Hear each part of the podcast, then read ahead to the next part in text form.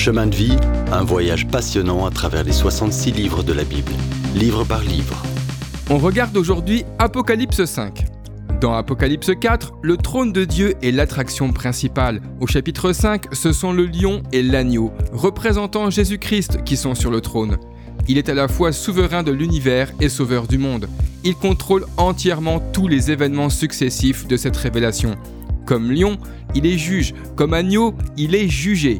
Le lion représente le gouvernement de Dieu, l'agneau représente sa grâce. Rappelons-nous que Jésus est au centre de l'histoire de l'univers. Ici, Jean développe ce qu'il voit. Dans sa main droite, Jean dit que Jésus tient un livre scellé de sept sceaux. Ce livre roulé est le titre de propriété du monde actuel. Il l'a créé, l'a racheté et le possède. Ensuite, il voit un ange puissant proclamant d'une voix de tonnerre Quelqu'un peut-il ouvrir le livre et rompre ses sceaux Qui a le droit de le faire? Qui a le pouvoir de rendre cette alliance efficace? Durant toute son histoire, l'humanité a pensé qu'elle pouvait résoudre ses problèmes seule. La parole de Dieu dit clairement non. Jean est bouleversé par la possibilité que personne ne soit qualifié pour ouvrir le livre, pour diriger cette terre. Il pleure car il n'a pas la réponse. Puis l'un des 24 anciens lui dit Ne pleure pas, voici que le lion de la tribu de Judas, le rejeton de David, a vaincu. Il peut ouvrir le livre.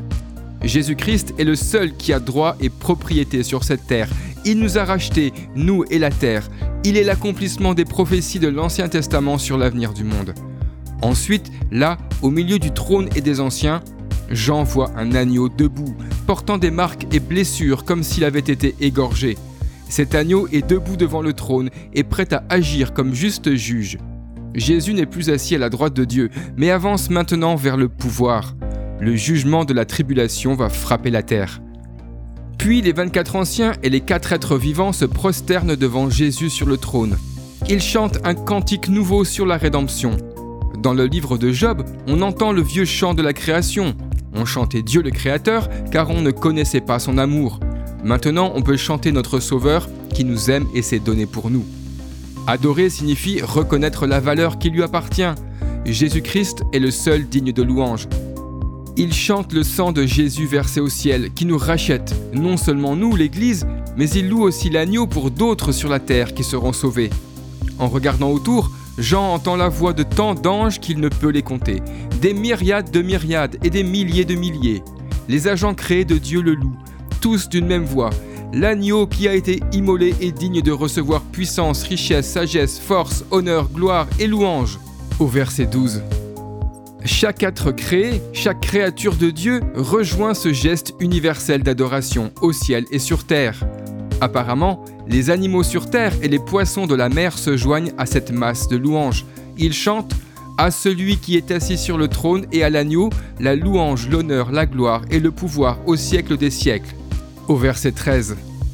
Et les quatre êtres vivants ajoutent leur Amen. Les 24 anciens se prosternent en adoration silencieuse et louent Jésus-Christ qui vit éternellement. Dans le prochain épisode, on verra que sont ces quatre cavaliers de l'Apocalypse. Si vous avez aimé cette rubrique et si vous voulez en entendre plus, allez sur le site ttb.twr.org ou téléchargez l'application. Retrouvez-nous aussi sur chemindevie.info. Vous voulez nous dire comment Dieu change votre vie par sa parole? Envoyez-nous un message sur WhatsApp au 07 81 46 39 39. À bientôt